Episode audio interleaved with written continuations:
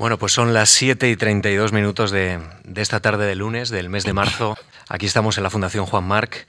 Camilo José Celaconde, ¿qué tal está? Buenas tardes. Hola, buenas tardes. Yo estoy estupendamente bien y sobre todo en, casa de amigos, como, como se va a estar. Gracias por acompañarnos en esta tarde, aquí en este ciclo de la, de la Juan Marc, Memorias de la Fundación. Muchísimas gracias también a todos ustedes por, por acompañarnos en este Salón Azul y evidentemente a todos los que están en marc.es, al otro lado de Internet, o nos rescatan cuando a ellos les viene bien en nuestro ¿Cómo te agradezco que hayas dicho Marc y no March? ya sabe que aquí hay una tendencia, ¿no? En Madrid se habla de March, pero en Mallorca se habla de Marc, ¿no? Espero que eh, al final terminemos ganando. bueno, pues bienvenido a Memorias de la Fundación. Muchas gracias.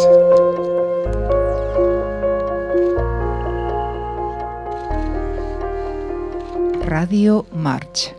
Memorias de la Fundación.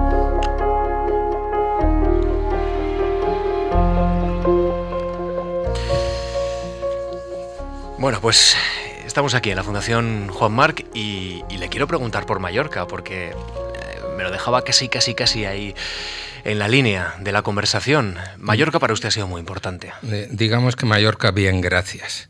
Pero eh, tal vez las palabras claves de su frase es ha sido. Es decir, Mallorca, por desgracia, yo no sé si por culpa de esta tendencia a la nostalgia que tenemos todos los que tenemos contamos ya demasiados años detrás, eh, se ha convertido al final en, una especie de referencia añorante acerca de unos tiempos que pasaron y que estamos seguros de que no van a volver.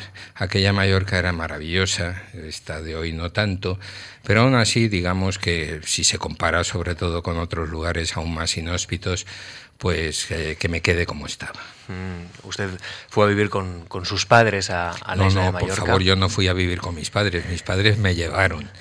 ¿Le arrastraron? Bien, bien es verdad que me llevaron un año después, porque mis padres fueron en el año 1954, entre el 54 y el 55, mm, a, a Mallorca, y cuando llevaban allí un año en el Port de Poyensa se dieron cuenta y dijeron, anda el niño y em, me había quedado con mi abuela en, en, Madrid durante ese curso, entre otras cosas, porque no me iban a cambiar de, de, ciudad en medio del curso. Y al final supongo pues que se vivía también en el puerto de Poyensa y sin necesidad de ocuparse de un crío pequeño, pues que me, me perdí ese primer año. Pero luego sí, luego fui allí. Em, eh, no estuvimos mucho tiempo porque se dieron cuenta de, de, pronto que en el puerto de Poyensa no había ningún colegio, con lo cual pues necesariamente había que eh, mudarse de nuevo. Fuimos a Palma y bueno, ahí empieza la historia. De, dicen que uno es de allí donde estudia en, en el colegio, ¿verdad? Y en ese caso pues me volví un mallorquín. Del barrio de la Bonanova. El barrio de la Bonanova fue el último. Primero vivimos en Sonarmadans, donde se fundaron, claro es, por esa razón, los papeles de Sonarmadans. Después en el terreno, en la calle de José, en la calle de José Villalonga, en el número 87, encima de un magistrado y padre de Mabel Dodero, que fue la secretaria de mi padre y amiga íntima de mi madre. Y por fin en la Bonanova, que es la primera casa que era en el sentido más estricto de mi padre, pues porque la construyó él a su imagen y semejanza y gracias a los arquitectos Molezún y Corrales, que no sé cómo abandonaron el oficio después de una, una experiencia como, como aquella. Pero bueno, entre, entre una y otra casa, al final tampoco cambiaba tanto, ¿verdad? Mm, se podría decir que la casa de mis padres fue todas ellas, no solamente la última. Y parte de la memoria de su etapa en, en, la isla está aquí, en Como Bestia que Duerme, porque, porque es un niño que llega en, en, la posguerra, usted llega un poquito más tarde, pero, pero eh, aquí el personaje llega en la posguerra y, y, descubre, descubre una vida, una vida que hay que vivir y el contacto con el mar y la naturaleza. U usted se refiere, supongo, a mi primera novela, Como Bestia que Duerme, sí. que eh, fue mi mayor disparate, porque vamos a ver, ¿a quién se le ocurre, siendo hijo de un premio Nobel de Literatura, escribir una novela? ¿no? Y me imagino que Freud tendría muchísimo que decir al respecto, porque la verdad es que fui incapaz de terminarla hasta que mi padre ya había muerto. No sé si porque antes, ya le digo, había demasiada carga eh, emotiva encima o por sencillamente porque no se me ocurría un buen final. El final no se me ocurrió hasta que me di cuenta que tenía que tirar toda la segunda parte de la novela, por mucho que doliera el hecho de, echar a la basura un trabajo ya, ya, realizado. Y, y, desde luego que usted tiene razón, en esa novela está gran parte de mi infancia, tal como ya la viví, pero ¿quién es el escritor? Que no mete su propia alma en cada uno de los libros que, escribe, incluido Isaac Asimov, si, si, es necesario. Buena parte de, la novela transcurre en el mar. Eh, los dos, eh, el, digamos, el hijo y, su primo eh, inventan una, barca, después logran convencer a un pescador y, y, ya empiezan a ir por la, por la bahía. Y claro, cuando uno lee este libro, se da cuenta de que Camilo Celaconde, pues también le gusta navegar y, ha sido un buen, un buen navegante. Incluso ha participado en regatas. Sí, en bastantes de ellas. Em, mi, padre era el armador del barco. Bueno, él tenía una verdadera obsesión por, por, por su, digamos, eh, faceta marinera que era totalmente inexistente porque se mareaba. Pero en las cartas que le escribía a mi madre siendo novios, le metía unos, unos bulos de las regatas que había hecho en La Coruña. Y luego ya le digo, me di cuenta, en la única, la única vez que mi padre subió a nuestro velero para hacer una regata fue en el transcurso de una prueba de menos de un día en la bahía de, de Palma. ¿Y el velero se llamaba Iria Flavia? Se llamaba Iria, Iria solamente, porque había uno que se llamaba Flavia, entonces claro, no era cuestión de confundir, ¿verdad? Eh, entonces, a bordo de Liria, mi padre, como yo pensaba que aquello iba a terminar muy mal, porque un, velero cuando sube la, fuerza de la brisa, pues escora y, en fin, uno empieza a mojarse, empieza a tener problemas. Y, decidí que tenía que ponerlo en, un lugar en el que ni nos molestase para las maniobras, ni él tuviera riesgo de caerse a la mar. Así que lo metí en, la entrada que da a la parte de dentro, a la cámara de, la barca, lo que se llama técnicamente el tambucho, sin darme cuenta que la forma que tenía era, no, era recta, sino que mm, como trapezoidal, ¿verdad? Y em, cuando se encajó el que ya tenía un peso considerable y un volumen a juego, pues se le quedó el culo encajado en, el, en, la entrada y durante toda la regata no se pudo mover de ahí. Teníamos que pasar por encima para ir a buscar las velas que cambiábamos y él eh, estaba encajado pero mirando hacia mí que yo llevaba la caña y me insultaba durante todo el tiempo diciendo lo que pensaba y mi padre decía con enorme habilidad lo que pensaba de las cosas, ¿verdad? Entonces, lo, único que pude hacer es desentenderme absolutamente, como si fuera la radio, por cierto, que estuviera ahí prendida y estuvieran dando pues una novela costumbrista de familia de esa mala avenida y al final, como ganamos la regata, pues se, tuvo que, callar, ¿verdad? Pero nunca más volvió a, subir a bordo. Con lo cual, em, digamos que mis aventuras compartidas en la mar no, no son muy no son muy dignas de, ser contadas, eh, eh, pero sí, la verdad es que la mar para mí eh, ha supuesto y supone uno de los momentos, digamos, más importantes de, de, la manera que tiene de forjarte el carácter, porque en la mar no tienes ayuda ninguna, no hay policía, no hay médicos, no hay fontaneros, no hay electricistas. Tienes que arreglártelas con lo que tienes y tienes que sobrevivir, cosa que a veces en el Mediterráneo pues se, pone complicada porque, como saben los que son navegantes de verdad, el Mediterráneo es una de las mares peores que existen en todo el mundo. ¿Y, a usted le ha preocupado alguna vez eh, vivir rodeado de mar? Como, como, se vive, por ejemplo, en la isla de, Mallorca, porque hay personas que, que, sienten cierta sensación de agotamiento. Vamos a ver, me parece que usted no lo ha entendido. A usted no le preocupa vivir en un lugar en el que no tiene ninguna mar cerca. Yo creo que esa es la pregunta. O sea, que usted aquí en Madrid se siente como quien se siente en Mallorca rodeado de mar. No, yo nací en Madrid. Es decir, que al fin y al cabo pues me siento pues, como en el lugar en el que nací. La primera vez que me subí a un velero de regata fue con 16 años, Pero bueno, el episodio bíblico de Saulo cayéndose el caballo camino de Damasco, pues es eso exactamente lo que me sucedió. A partir de ahí tuve que rebobinar y empezar a preguntarme cómo es posible que haya alguien que pueda realmente vivir lejos de, lejos de la mar.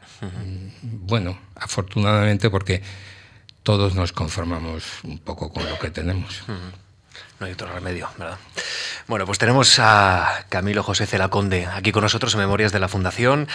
La verdad que es un hombre, si me permite casi la expresión incalificable, porque es, podemos decir así, un navegante, licenciado en filosofía. Perdón, pero en función de lo que le contaba mi padre, los calificativos quedaban muy claros. pero eso se lo decía su padre. Licenciado en filosofía, que no filósofo, aunque ya matizaremos eh, e-, estas menciones, eh, es un investigador del cerebro, es una persona eh, que digamos domina los términos de, la antropología moderna, de, la investigación de la evolución. En fin, hay muchos ámbitos y muchas formas de acercarse a su figura. Vamos a repasar en apenas dos minutos con, la ayuda de Lucía Franco cuál ha sido su trayectoria y, luego ya vamos matizando, porque seguro que, hay, hay, partes de la conversación que querrá usted matizar. Adelante. Camilo Cela Conde, doctor en filosofía por la Universidad de Barcelona, en la actualidad es catedrático en la Universidad de las Islas Baleares, donde dirige el Departamento de Filosofía y Trabajo Social y es además responsable del Laboratorio de Sistemática Humana desde su creación en 2001. Ha sido profesor visitante en varias universidades de Estados Unidos y Latinoamérica. En 1976 obtuvo una beca de la Fundación Juan Marc para completar su investigación titulada Bases para el estudio de la historia social de Mallorca en la Segunda República. Como escritor, Camilo Celaconde tiene una amplia obra de investigación y ensayística en la que destacan títulos como Carlos Mensa, Crónica de una realidad tangente, Senderos de la evolución humana y La piedra que se volvió palabra, que llevan también la firma del científico Francisco Ayala. También es autor con Julio San Juan de la profecía de Darwin y en 2011 publicó El origen de la idea Galápagos tras Darwin. Es además escritor de narrativa y poesía y ha sido reconocido con el premio Fernando Quiñones de novela por Como bestia que duerme. Es colaborador del Diario de Mallorca y miembro de los comités editoriales de reconocidas revistas científicas. Pues antes de seguir la conversación, eh, si me permite, vamos a evocar la isla de Mallorca a través de una de sus voces más reconocibles, que es la de María del Mar Bonet. Vamos a, intentar evocar eh, eso quizá que uno siente cuando vive rodeado de mar y necesita la mar para, vivir bien y, y volvemos en apenas un minuto. ¿Me parece?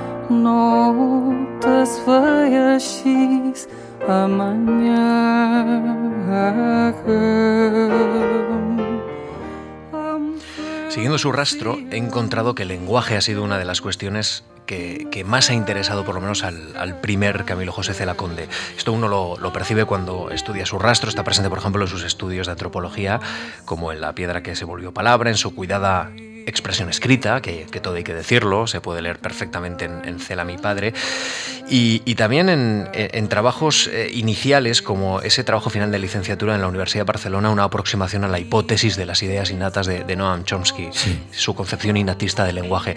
Eh, ¿Por qué a Camilo siempre le ha preocupado o le ha preocupado desde el principio estas cuestiones? Es, fácil de, entender. Cuando yo me licencié y tenía que llevar a cabo la carrera académica con un doctorado, eh, lo que más me interesaba era mm, el, lenguaje como, no, en sí mismo, sino como expresión de una de las eh, cualidades más misteriosas y más completas del ser humano en comparación con cualquier otro primate. Pero mientras estaba haciendo la tesina de licenciatura sobre la hipótesis de las ideas innatas de Chomsky, que en aquellos años no, había mucha gente que supiera quién, quién era eh, Chomsky en, España al menos, eh, me, di cuenta de que poco se podía decir del lenguaje o de cualquier otro de los elementos mentales que me pudiera interesar si no iba al mundo físico subyacente, si no iba al cerebro. Lo que sucede es que eh, se cruzó en el camino de lo que habría sido un desarrollo armónico y, eh, por utilizar un término pedante, de mi carrera, el hecho de que eh, hay en España que hacer una oposición para poder mantenerse en una plaza de la universidad, ¿verdad? Y mi, mi rector no quiso sacar la plaza de antropología a concurso eh, así que tuve que presentarme a otra que era ética y sociología. Precisamente la solicitud de la beca Juan Mar fue para poder digamos, preparar una oposición de algo que yo no sabía lo que era. Recuerdo que la primera vez que me dijeron cómo se llamaba la asignatura, ética y sociología, que se llamaba así a causa de Aranguren, que fue quien inventó esa especie de, de maridaje extraño, me tuve que ir a una enciclopedia de filosofía para saber qué era eso de ética, porque no me sonaba, ¿verdad? Así que em, eh, se puede decir que partí del, cero de la ignorancia más absoluta. Y me parecía como que em, lo más eh, difícil de abordar en, ética y sociología era la sociología. Así que hice mi tesis doctoral de una cuestión de sociología, que es la que usted ha mencionado eh, relacionada con la, con la beca Marc. Pero em, eh, lo, cierto es que em, eh, se trataba, como digo, de, una imposición que me, venía em, extraña, me quedaba extraña, me venía desde fuera, ¿no? Y sin embargo marcó, en cierto modo, el futuro. Eh, bueno, la oposición no fue de ética y sociología en absoluto, fue solo de ética, como cabía esperar si la plaza la, la, estaban juzgando catedráticos de filosofía, ¿verdad? Y eh, se me planteaba a mí cómo podía yo eh, hacer una, lo que se llamaba entonces una lección magistral, ¿verdad? Para impresionar a los eh, miembros del tribunal lo suficiente como para que me eligieran a mí entre los 18 que habían firmado la plaza. Y fue cuando volví al aspecto del cerebro. Ya no lenguaje y cerebro, sino ética y cerebro. La primera aproximación que hice a, la cuestión de las determinaciones em, antropológicas, biológicas y genéticas de, la ética fue precisamente en esa ocasión. Y de aquella lección magistral a la larga salió un libro que publiqué que se llamaba Genes, Dioses y Tiranos y que fue traducido al inglés, o sea que tuvo cierta, cierto eco eh, fuera de, de España. En España no tuvo ninguno.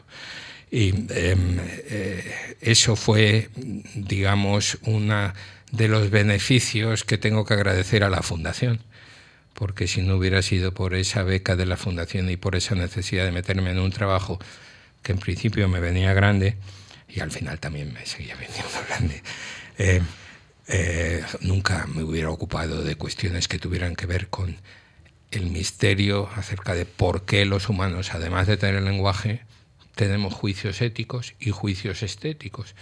Al final, la vuelta a, los orígenes o hmm. el eterno retorno, que diría Nietzsche, pues siempre, siempre aparece. Y ahora ustedes eh, y su equipo científico están metidos en esto de qué se activa en el cerebro, en las redes del cerebro, cuando estamos delante de una obra de arte. Eh, en efecto, este afortunadamente tenemos gente como Ana González Mozo, que creo que haberla visto en el auditorio eh, del Museo del Prado que nos ayudan, porque fíjese usted lo complicado que es ya de entrada la propia definición de belleza. Bueno, si desde Baumgarten no hemos avanzado ni un paso siquiera hacia lo entender en qué consiste esto de la belleza.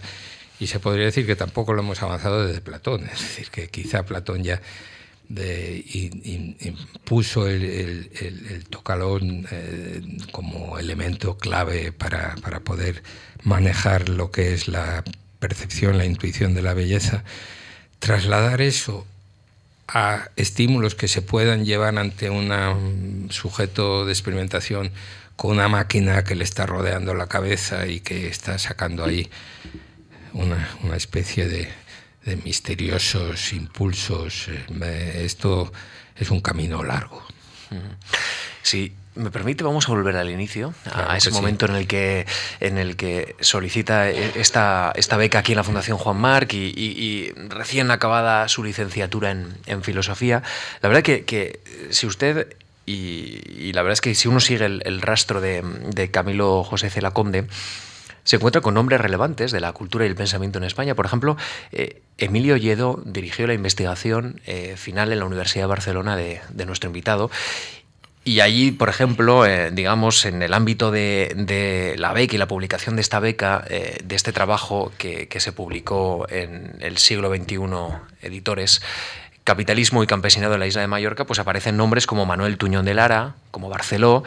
La verdad es que esto nos propone, nos sigue la pista de nombres relevantes en la cultura que no es fácil que ahora mismo, eh, que ahora mismo consigamos o, consiga un joven estudiante que se pone eh, a estudiar, aunque sea ámbitos extraños, desconocidos. ¿no? ¿Qué, nos dice de aquel tiempo en el que, en el que Camilo José Cela empezó a investigar? Sucede que yo jugaba con las cartas marcadas.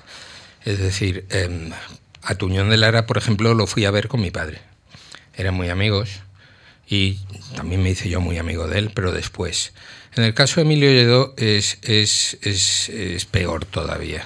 Emilio, que es probablemente uno de los filósofos más importantes, no de España, sino de Europa, que ha tenido el siglo XX, eh, cuando yo mm, iba, estaba a punto de licenciarme, y no sabía, bueno, de hecho creía que me iba a ir de profesor a Inglaterra y por tanto no me preocupaba demasiado lo de la Universidad Española, pero me ofrecieron una, la posibilidad de dar la asignatura de antropología en, en, Mallorca por una razón probablemente que tiene muy poco que ver con mi talento académico, porque los alumnos habían echado al titular, que era un sacerdote, y eh, lo, eh, no le dejaban volver. Entonces el decano me dijo que si leía la tesina de licenciatura en junio, pues eh, me, daba la plaza y era abril, es decir, tenía que conseguir que alguien me la quisiera dirigir. Entonces pensé, bueno, ¿por qué voy a, ir a alguien que no sea el mejor de la universidad? Me fui a ver a, Emilio, que estaba en su despacho. Había huelga de, profesorado en aquel entonces, o sea que no tenía un trabajo inmediato y le solté eh, que quería que me dirigiera la tesis de licenciatura. Y se quedó tan perplejo que no se atrevió a decirme que él no dirigía tesis de licenciatura desde hacía muchísimos años. quizá pensara, no sé, que a lo mejor era un programa de estos de televisión oculta que, querían ver cómo, cómo, reaccionaba. Bueno, el resultado es que me dijo eh, que sí, y de hecho fue él también luego presidente del Tribunal de la Oposición que hice y quien me dijo cuando terminó y me la dieron, no te la hemos dado, te la hemos prestado hasta que publiques la lección magistral aquella de las relaciones entre ética y genoma, eh, porque no he entendido ni una palabra de lo que me has dicho y quiero leerlo. Eh, el, el resultado es un, libro entrañable para mí y, una amistad muchísimo más entrañable con Emilio, a quien es una de las personas que más quiero. Y, otro nombre, eh, por ejemplo, el primer capítulo de esta obra se editó eh, o se publicó en la revista Sistema que, que, dirigía Elías Díaz, que fue nuestro invitado hace unas semanas aquí en, Memorias de la Fundación. Eh, en los años de universidad, usted ha escrito, fue en el año 1972 a Madrid a estudiar el preuniversitario y en ninguna de sus cuatro familias la gallega Cela, la vasco Conde y Picabea, la inglesa Trulock y la italiana Bertorini había escritores y sin embargo sí ingenieros. ¿Esto de qué manera marcó a, Camilo José Cela Conde que quería estudiar una carrera o por lo menos que quería, bueno, pues plantearse un futuro? Pues teniendo en cuenta que estudié hasta segundo de ingeniero de camino, se ve que me marcó bastante, ¿no? Eh, lo que sucede es que yo eh, estudiaba ingeniero un poco a la contra es decir, cómo reacciona ante el ambiente literario que vivía en mi familia, en mi familia directa. Así que me di, un salto de generaciones, o si se quiere, un salto en, el tiempo y, en la distancia también, y me acerqué al mundo de lo que había sido la ingeniería de mis tíos, de mi, de mi bisabuelo, en fin, los las personas que realmente eran los puntales de, históricos de, mi familia. Tiene usted razón. Eh, la literatura en, en, y desde luego la familia de mi madre en los Picabea mm, tampoco eh, apenas eh, tuvo relevancia. ¿no? Sin embargo, mi tío Jorge es un escritor excelente y mi padre, bueno, no estaba mal como, como novelista y, y como ensayista incluso. Así que algo debía haber por ahí que no circunscribía al mundo de la ingeniería las posibilidades de un adolescente confundido que no sabe por dónde tirar. Bueno, pues volvemos a ese Madrid del año 72, 73. Eh, Confiesa, corrí delante de los grises, leí mucho los cantos de Maldoror, los cuentos de Poe, el cuarteto de Alejandría. Pasé muchas noches jugando al póker en una pensión de la calle Maudes. La verdad que son los detalles que, que dice usted se intentaba distanciar de la literatura, pero son detalles casi casi de autobiografía intelectual y casi novelística. Son, detalles de personaje, de personaje canalla, digamos, que son los. Bueno, usted ha puesto el adjetivo, pero. Los únicos que merecen. Pero se puede rememorar en una obra. sí, sí, lo, lo cierto es que sí. Pero en general, no nos engañemos, los, los verdaderos novelistas no son nada canallas, ¿eh? son personas que trabajan muchas horas al día metidos delante de la mesa y buscando pues que eh, el, hecho en sí mismo de, la inspiración pues le coja a uno eh, trabajando. hay un ensayo que escribió Poe, acerca de cómo eh, hizo el poema que es el más famoso probablemente de la lengua inglesa, que es Raven, el, cuervo, ¿verdad? El cuervo que parece que es, el, arrebato de, la emoción más absoluta y por tanto de lo que podría ser el, momento de, una inspiración salvaje incluso en realidad fue todo lo contrario, una planificación minuciosa intentando encontrar las palabras que tuvieran el número de sílabas que él necesitaba y la relación con el mundo gótico, en fin, algo que está muy lejos de lo que podríamos imaginar. Eh, esa, esa faceta canalla de la literatura. Yo creo que se reduce sobre todo a los personajes. En esa investigación sobre la isla de Mallorca que, desarrolló gracias a la ayuda de, esta fundación... Y que es mi tesis doctoral. Efectivamente.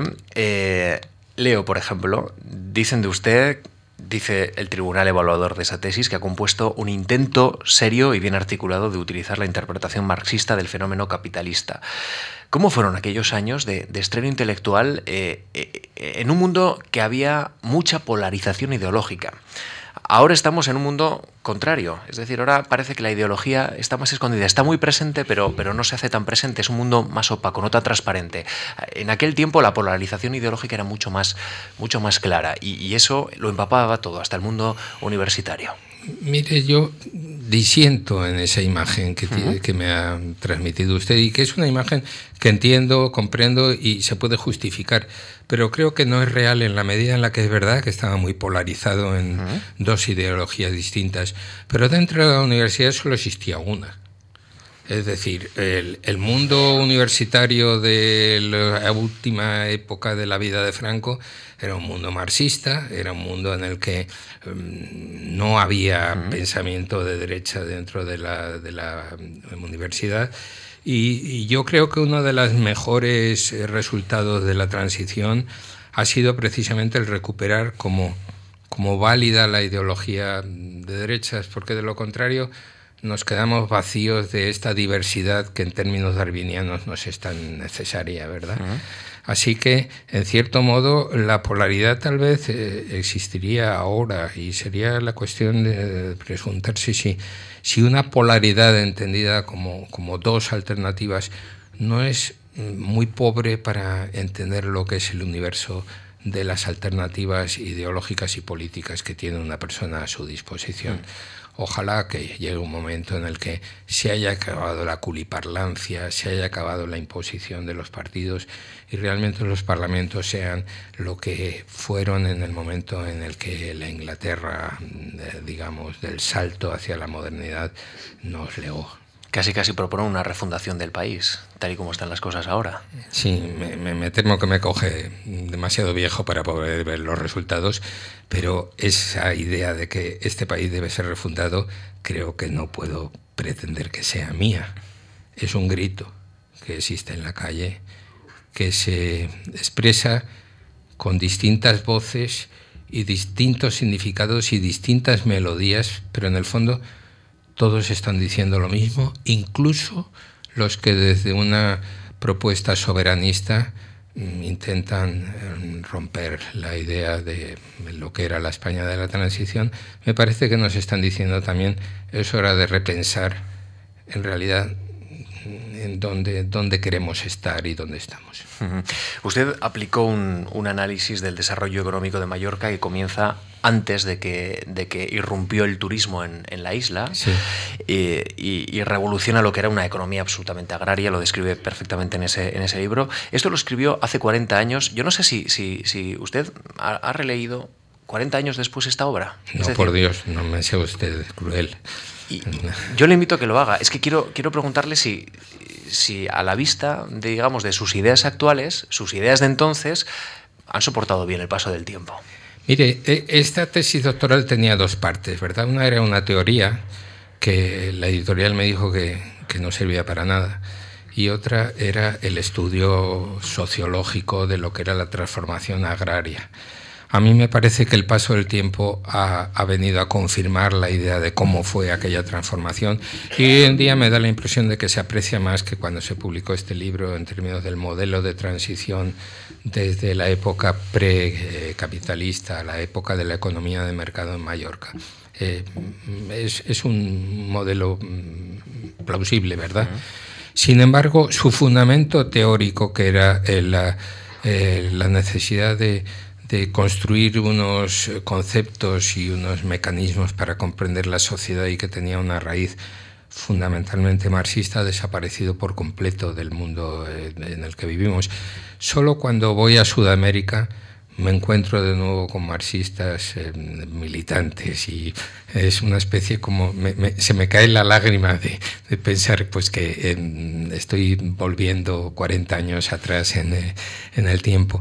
Hoy eh, no, no, no, se considera que eso sea un, un mecanismo conceptual válido para entender el mundo de la sociedad y sin embargo buena parte de lo que nos está sucediendo ahora mismo es probablemente más comprensible en claves marxistas que en claves neoliberales. Me da, si, si lo reducimos a esa alternativa mm, bipolar, ¿verdad? O, o polar. Eh, el, en el fondo, quienes se indignan por los atropellos que hemos sufrido en nombre de unos mecanismos de, de mercado libre, pues están haciendo mm, bastante bien el, seguimiento de los pasos que llevó precisamente al desarrollo de la teoría de la primera teoría marxista como mínimo de, lo que podríamos llamar la, la, la, la primera internacional verdad eh, lo que sucede es que ya digo el rigor el conceptual pues hoy ya no nos sirve. Sabemos que era una teoría coja en aspectos importantes, por ejemplo, en dejar de lado completamente todas las claves eh, individuales, es decir, la psicología no existía en, en, en, ese terreno, era la sociología el rey. Hoy la verdad es que hemos dado la vuelta a ese esquema y cada vez más las claves personales son las que nos interesan. Estamos cruzando ya el Ecuador eh, de esta tarde, de esta eh, Memorias de, de, la Fundación, en esta tarde de, de, lunes. Hacemos una pequeña pausa para escuchar otro tema histórico de María del Mar Bonet. Así bebe nuestro invitado un poco de agua, recupera un poco la voz y Gracias. seguimos charlando.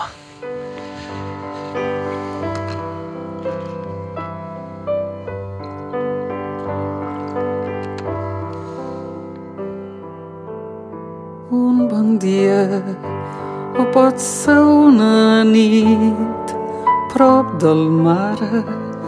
Jo m'havia dormit quan de cop el cel s'omple de llum i un ocell negre surt sense venir lloc lentament les ales per Bueno, pues nos acompaña María del Mar Bonet en, esta tarde de, lunes. Eh, Camilo José Celaconde, ¿dónde se sitúa, eh, en su opinión, la frontera del conocimiento del hombre? ¿Qué, necesitamos hallar para, para llegar a comprenderlo todo sobre el ser humano? Su evolución, el reto, digamos, del cerebro, en fin, ¿dónde, dónde hay que poner el foco? Yo creo que el foco hay que ponerlo de entrada en, la convicción de que eso es imposible.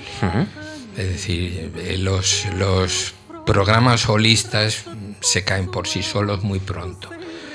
Eh, de hecho, ahora nosotros lo que estamos intentando hacer en el mundo de lo que es la neurociencia, que es el que me es más cercano, em, eh, está perdiendo, como ¿cómo, podría decir? Perdiendo confianza.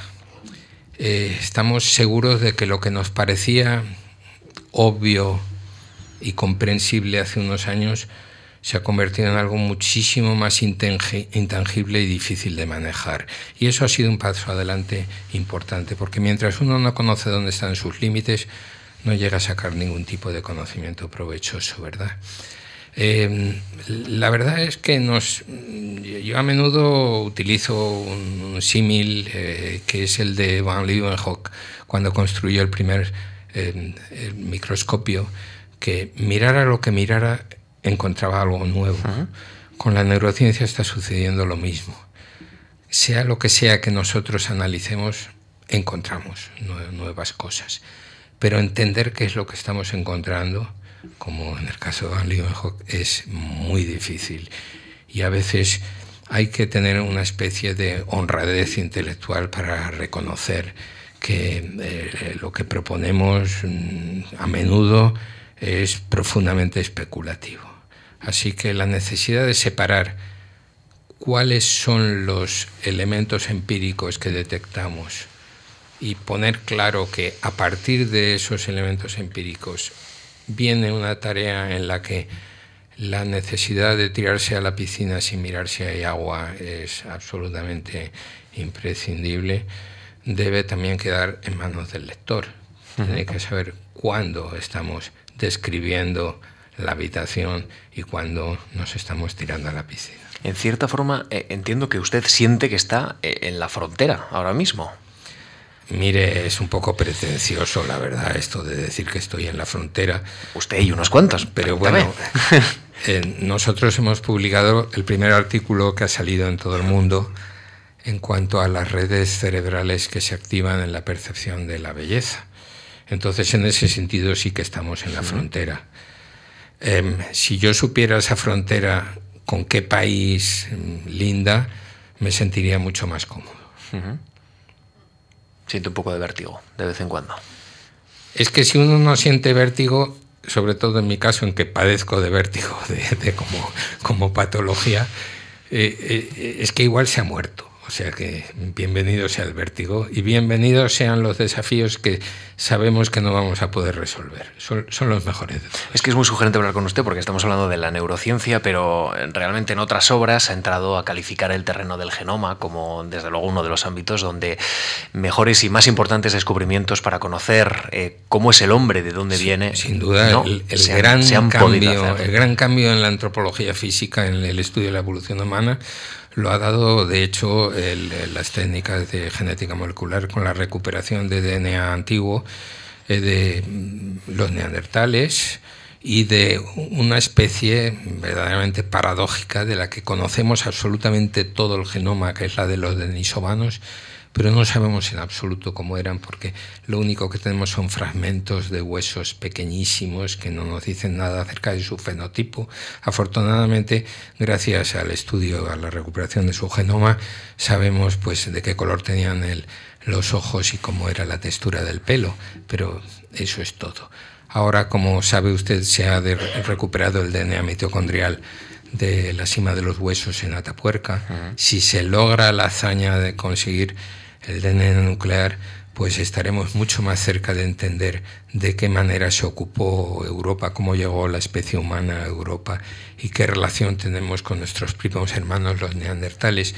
Esto es verdaderamente un, salto adelante tan gigantesco que a mí me parece que lo que la recuperación del genoma neandertal y denisovano a su puesto es casi como encontrar la piedra de Rosetta. Todavía tenemos que poder traducirla, pero como mínimo mm, estamos razonablemente seguros de que la hemos encontrado. Eh, otra afirmación en uno de, sus libros, en una de sus obras, la aparición de, de vida en el planeta es un acontecimiento cuyos mecanismos últimos están aún por dilucidar, pese a que puedan producirse en el laboratorio todas sus piezas por separado. Sí, esta es una matización importante. Las piezas por separado se pueden eh, conseguir, pero su ensamblaje no. Nunca se ha creado vida artificial en el laboratorio, aunque Craig Venter mm, hace un par de años dijo que estaba a punto de lograrlo. Yo creo que se conseguirá, porque no hay nada misterioso, me parece, en el, en el ensamblaje, sino que mm, no sabemos cómo se hace. Ahora, incluso en ese caso, lo único que, habremos logrado es un trocito muy pequeño de ácido ribonucleico que es, capaz de, em, replicarse de manera autónoma. Fíjese usted, desde eso hasta las cianobacterias, que fueron los organismos que produjeron el acontecimiento ecológico más importante en el planeta, que fue transformar una atmósfera em, reductora en una atmósfera oxidante, el tiempo, los millones de años y los cambios en términos de evolución que tuvieron que suceder. Mencionaba a Venter, Craig Venter es uno de los eh, descubridores del, genoma y hace muy poco tiempo, hace apenas cinco o seis días, ha anunciado que, crea una empresa que la crea eh, la verdad es que no se sabe bien el fin. La verdad es que la información no, lo precisaba como tal porque él tampoco lo ha reconocido, pero se plantea que una de las posibilidades es crear algo de negocio eh, con, digamos, el estudio de, genomas, de múltiples genomas de, ya, sabe usted que en, los Estados Unidos eso es muy corriente. De hecho, la recuperación del genoma neandertal se pudo lograr gracias a una joint venture entre una empresa privada americana que era la que construía los aparatos para llevar a cabo la secuenciación y el Max Planck de Leipzig, donde estaba el talento necesario para poder siquiera plantearse eh, algo como recuperación de DNA fósil. Para los no especialistas, el DNA es una molécula tan absolutamente inestable y sujeta al mismo momento de la muerte del individuo a la degradación por la actividad de las bacterias, que cuando uno encuentra un poco de DNA fósil, toda, bueno, fósil entre comillas, porque no lo es, antiguo, muy antiguo, el 90% es DNA bacteriano y hay que intentarlo separar. Craig Venter lo consiguió, ¿verdad? Eh, esto fue una, una, aventura intelectual magnífica. Si además es un negocio, pues bienvenido sea, porque yo al fin y al cabo no tengo nada en contra de que se pueda hacer negocio con la ciencia, siempre que nos dejen seguir haciendo ciencia y no solo negocio. Y eso es una cosa que hoy, en la España de hoy, está sumamente bajo interrogantes. Me va a permitir que entremos ya en el mundo literario de Camilo José Celaconde, que es muy interesante, que, dejemos esas reflexiones también muy sugerentes que, hemos realizado sobre la ciencia y también el estado de, nuestro país, quizá para conversaciones posteriores aquí en la Fundación Juan Marc. Ojalá que sí. Ojalá que sí. Pero, pero más allá de, este asunto, claro, eh, eh, estamos delante de, un hombre o ante un hombre que, ha investigado, que investiga el cerebro, que ha investigado el lenguaje, que ha investigado eh, el origen del hombre y la evolución desde el punto de vista científico, pero tenemos también a una persona que ha convivido con los clásicos de la literatura, con su padre, que él mismo ha considerado un clásico en vida. Eh, yo le quiero preguntar qué importancia tuvo eh, ese conocimiento del ser que Camilo José Cela obtuvo a través de los clásicos, por, por concretarlo en, en ese ámbito, en su futuro, en el futuro intelectual de Camilo José Cela. Pues mire, esto no me lo había planteado nunca y la verdad es que contestar ahora sí a bote pronto, pues probablemente a lo único que llevaría es a, buscar rápidamente un sarcasmo que me permita salir del, del, problema sin demasiadas eh, melladuras. Si quiere no conteste, el alma, ¿no? Eso también está Pero, mire, em, a mí me da la impresión de que dentro de cualquier persona eh, hacer estos compartimentos es muy difícil y, además eh, excesivamente forzado porque en la labor de diseccionar pues nos vamos a quedar sin el, sentido de lo que verdaderamente eh, tiene, tiene importancia. ¿Qué sé yo? Si ahora nosotros tuviéramos el cerebro, que no es posible, claro, pero de, de Michelangelo, de Leonardo, hablo de Michelangelo por lo de los 450 años, ¿no? pero de cualquiera de los grandes artistas del Renacimiento, y tuviéramos su cerebro ahí y pudiéramos diseccionarlo y hacerle todas estas cosas que hacemos ahora, ¿qué sacaríamos? Bueno, la respuesta es bastante obvia, nada. Es decir, nada es, eh, reducible tantísimo, porque en el momento en el que usted trasciende de las redes neuronales que, mm, que forman parte de su, de su soporte eh, cerebral de los pensamientos al pensamiento mismo, intervienen numerosos aspectos que tienen que ver con eh, su historia ontológica, eh, con, su historia cultural, con el entorno, el, entorno, la familia en la que ha vivido, los acontecimientos que ha sufrido, incluso las propias patologías, no solamente las mentales que puede haber em, podido sufrir. Todo ese conjunto es eh, lo que le va llevando hacia determinados lugares sin olvidar el azar que es tan importante en la vida de todas las personas. ¿no? Entonces, decidir ¿Cuál es la parte que corresponde a, algún aspecto, mm, digamos, mm, en concreto, como aquellas lecturas que usted mencionaba antes de la época en la que yo había venido a estudiar a, Madrid? Es eh, verdaderamente complicado y probablemente una tarea imposible de, abordar. Pero algo tuvo que dejar. Eh, sería, Algo de interés, ¿no? ¿Sería yo el mismo si no hubiera leído en aquel momento los cantos de Maldoror? Pues probablemente no. Pero tampoco sería el mismo si no me hubiera subido al tope del tranvía de Palma cuando tenía 12 años para ahorrar dinero de, que me daban mis padres para ir en el autobús hasta el colegio. Cada uno de los elementos que forman parte de la historia personal influyen e influyen mucho. Ahora, ¿cuánto? Eh, yo no, no sería capaz de decírselo. Estoy convencido, desde luego, que si en mi casa no se hubiera em, em, vivido un mundo literario, pues yo sería de otra manera. Pero bueno, mi padre odiaba la música. La primera pieza mm, de, música clásica que oí fue cuando vine aquí eh, a Madrid y me entusiasma la ópera, o sea que tampoco se puede decir que la determinación histórica sea y familiar sea tan importante. Preparando la, entrevista, la verdad es que he disfrutado mucho con, con, el libro que escribió en el año 1989, que me comenta tiene una, una segunda edición, ¿no? con los años de, ya, ya posteriores de, de su padre. Tituló Cela, mi padre.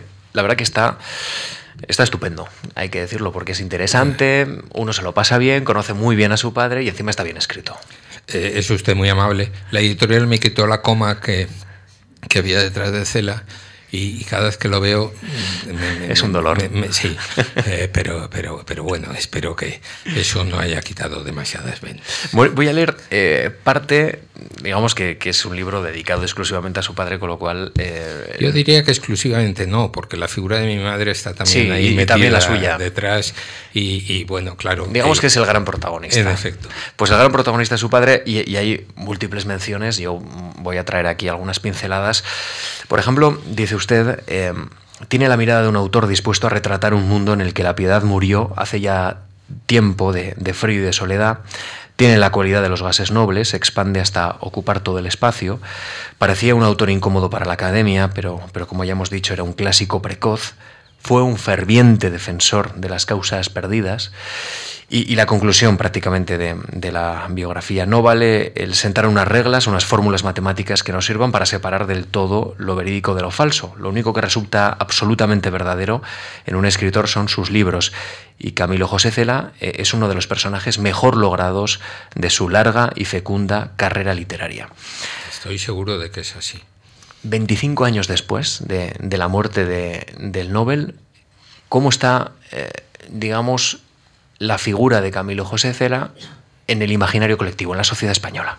Yo creo que la figura de mi padre sufrió un deterioro importante por razones extraliterarias eh, y en su momento eh, pues em, pasó a, formar parte de lo que podría ser una picaresca eh, social eh, que a mí la verdad es que no me interesa gran cosa y, creo que, que, a muy pocos de los lectores de Cela le puede interesar.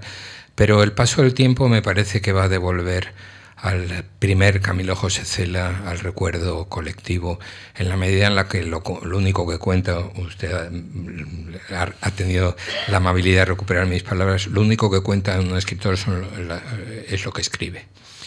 Eh, pues será lo, que, lo que fueron sus libros, mucho más de lo que fue su figura política del momento ¿Y quién se acuerda de cómo era en términos personales eh, Lovecraft?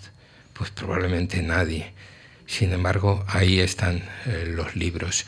Así que, em, en principio, lo que podría ser el intento de mantener la memoria de Camilo José Cela eh, tendría que estar esencialmente dedicado precisamente a recuperar su labor literaria más eh, literaria en el sentido más amplio de la palabra, porque sus cuentos carpetobetónicos y sus viajes por España son el testimonio antropológico mejor de lo que era aquella España rural que hoy en día pues prácticamente ha desaparecido.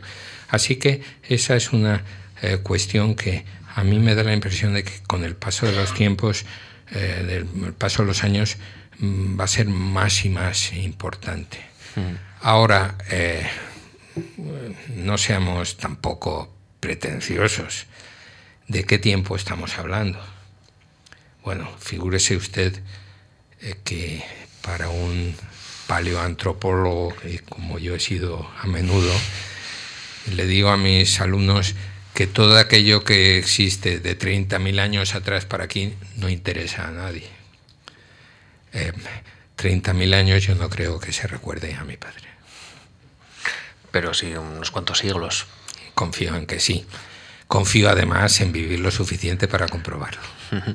¿Para cuándo unas ediciones completas de, las obras de, su padre? ¿Una reedición de las obras completas? Yo no soy albacea testamentario ni dueño de los derechos de mi padre, o sea que las obras completas que eh, Destino las estaba publicando escapan a mis posibilidades. A mí me parece sería más interesante todavía el llevar a cabo las ediciones críticas de sus obras y desde luego mm, el, hallazgo de, estos nuevos eh, textos eh, olvidados de la colmena por razones de la censura que es una historia que tendrá una segunda parte más adelante y que ahora no puedo descubrir.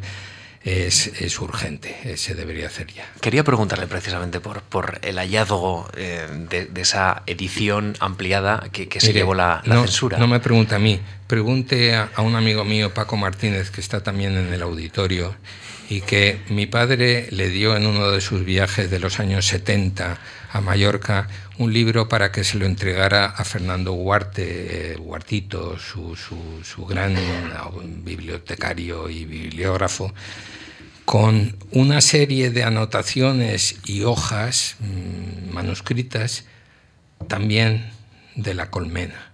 O sea que además de ese material que se ha recuperado y otro, que yo todavía no he visto, porque Paco tiene miedo de que se lo quite. Nos está dando una noticia le estoy dando una noticia, pero por favor no se la cuente a nadie. A nadie. Hasta que lo haya visto, no, no vaya a ser que me haya engañado y en realidad fuera la lista de la compra. Luego hablaremos, luego hablaremos con, con Paco.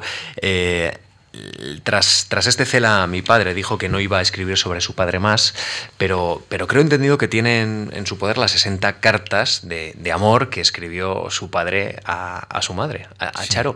Y, no sé si, si, ha encontrado el momento en el que usted se va a lanzar de nuevo al mundo editorial para, para darlas a conocer. No, no, no lo he encontrado y espero no encontrarlo, porque eso puede tener un, un interés enorme en términos literarios, yo creo que pone de manifiesto estupendamente bien en qué momento mi padre se convierte en un escritor. En una de las cartas que escribe a mi madre antes de publicar La familia Pascual Duarte, le dice que está enamorado hasta la médula y que no puede aguantar un año más sin, sin estar con ella y que se tienen que casar. y reflexiona y dice, pero bueno, ¿de qué vamos a vivir? Y, él mismo dice, mm, se me ha ocurrido montar un bar. Bueno, luego publica La familia de Pascual Duarte y todo cambia. Eh, ese testimonio directo y las cartas de mi madre, que por fin las he encontrado de, respuesta, es un material valiosísimo, creo yo, para los historiadores de la literatura. Pero yo no estoy muy seguro de que un hijo tenga sentido, que, que porque va a manejar ese, esa información con demasiados prejuicios derivados de la cercanía y yo creo que es preferible tomar cierta distancia. Bueno, yo en Cena, mi padre, intenté tomar distancia respecto del personaje, no sé si lo conseguí o no, pero otra vez me coge ya demasiado viejo. Eh, no sé si eh, estoy dándole vueltas a lo que nos acaba de contar sobre la colmena. No sé si podemos encontrar... No, no se aproveche de su condición de periodista, por favor, que en estos momentos usted es un entrevistador sin más. Sí, sin más y sin ningún tipo de compromiso. Pero yo, yo le quiero preguntar, eh, ¿podemos encontrar más pasajes censurados de otras obras de, de su padre y, no sé, tener una segunda mirada sobre la obra de, de esta, esta, pregunta se, se podría aplicar a los propios fósiles no solamente tienen que existir, sino tienen que ser encontrados. Así que como poder, pues por supuesto que sí. Lo que sucede es que dónde es más difícil poderlo poderlo decir, pero que Su padre no guardó ningún vestigio de aquella época. Eh, guardaba muchísimas cosas, porque mi, padre guardaba absolutamente todo. Pero claro, eh, el, material es tan ingente y, que, manejarlo y ordenarlo pues es una tarea que no está al alcance de, nuestro, por lo menos mío, desde luego que no. Bueno, ahora mismo Camilo José Celaconde está eh, en el ámbito de la neurociencia, pero le quiero preguntar por, por la obra literaria próxima. No sé si, si, habrá algún poema, si habrá alguna novela que, que está en la mente ahora mismo de, de, Camilo. No hay ninguna en la mente. A mí me parece que ya fue excesivo el que publicara dos novelas. Afortunadamente la segunda pasó desapercibida para lo que se llamaba el éxito de crítica y público. ¿Recuerda usted la frase esta? Desde luego que no, la tuvo. La primera, como no, no conseguía me la publicar en una editorial, la presenté a un premio, pero em, eh, ya, está bien, de bromas. Eh, al fin y al cabo, eh, insisto, es decir, bueno, mi, mi figura literaria comparada con parientes cercanos que tengo, eh, es hasta, hasta risible.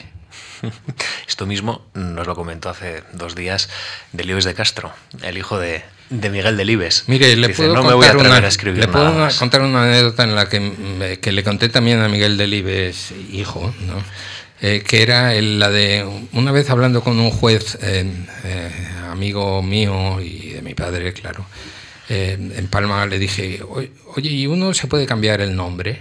Y dice, si tiene razones para, para cambiárselo, por supuesto que sí. Y yo le dije, yo tengo razones. Y dice, hombre, yo creo que, que sí, pero eh, ¿por qué razón te querrías cambiar el nombre? Y yo, no, estas son cosas mías. Y dice, bueno, pues igual te voy a ver un día de estos. Y dice, ¿y cómo te querrías llamar? Y yo le dije, Miguel Delibes. eh, a Miguel le hizo gracia también se hubiera podido enfadar. Miguel es muy inteligente, es muy hijo de su padre, igual que yo soy muy hijo de mi padre, pero por desgracia no tan inteligente.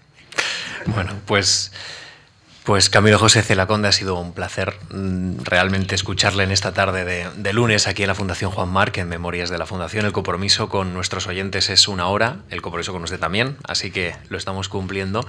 Y, permítame que, le despida con una canción que no sé si conocerá, pero bueno, ya hemos hablado mucho del mar y de la importancia del mar, pues, pues es una canción de un grupo catalán que se llama Manel, que de alguna forma nos introduce también en ese ambiente del mar.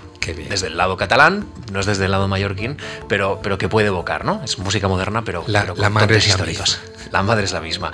Ha sido un gusto, como digo, recibirle Memorias de la Fundación. Eh, les recuerdo que la semana que viene estará con nosotros eh, la arabista Mercedes García Arenal Mario Gas va a protagonizar mañana y el jueves dos sesiones del ciclo de, poética y teatro y el viernes tienen otra, otra cita con el cine mudo. Hoy han tenido una cita con, con la memoria, con la ciencia, con la literatura, con Camilo José Cera Conde. Gracias, de verdad. Muchas gracias a ustedes.